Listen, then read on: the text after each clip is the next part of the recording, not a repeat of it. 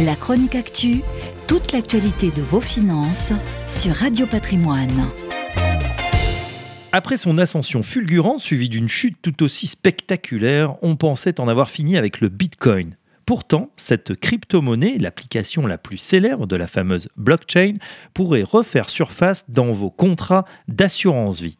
Qu'on se rassure, les euros sonnants et trébuchants de vos fonds éponymes ne vont pas être changés en monnaie virtuelle. Cependant, depuis le 11 avril et l'adoption de la loi Pacte, il y a du nouveau dans le monde de l'assurance.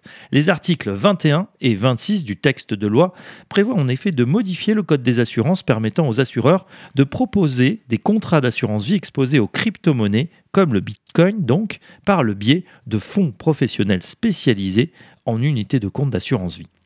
On attend encore la publication des décrets d'application, mais les assureurs pourront donc proposer des contrats d'assurance vie exposés au marché des crypto-monnaies, dont le Bitcoin. Ce n'était pas l'objectif premier de Pacte, mais les assureurs pourront effectivement offrir des produits basés sur des crypto-actifs, a confirmé Joël Giraud, le député LREM et rapporteur du budget.